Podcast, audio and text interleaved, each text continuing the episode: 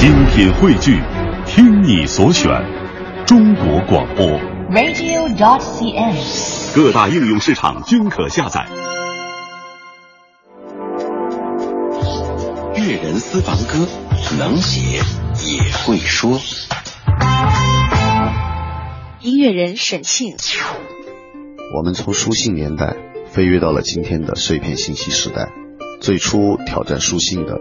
是一种叫做短信的通讯工具，在我看来，短信根本与书信无关，因为再简短的书信，都绝对不会仅仅只是一个消息而已。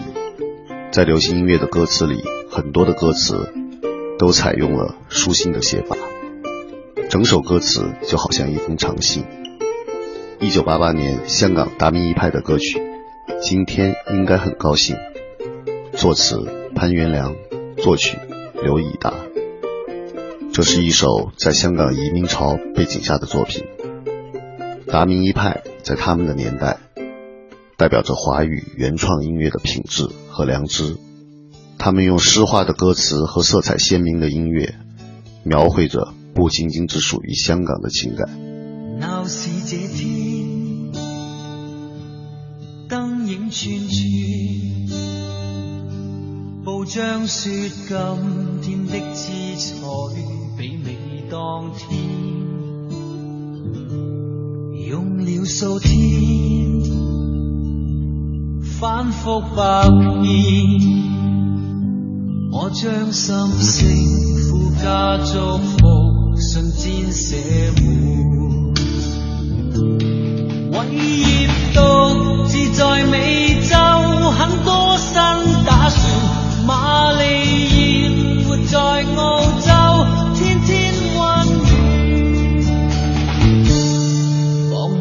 照片，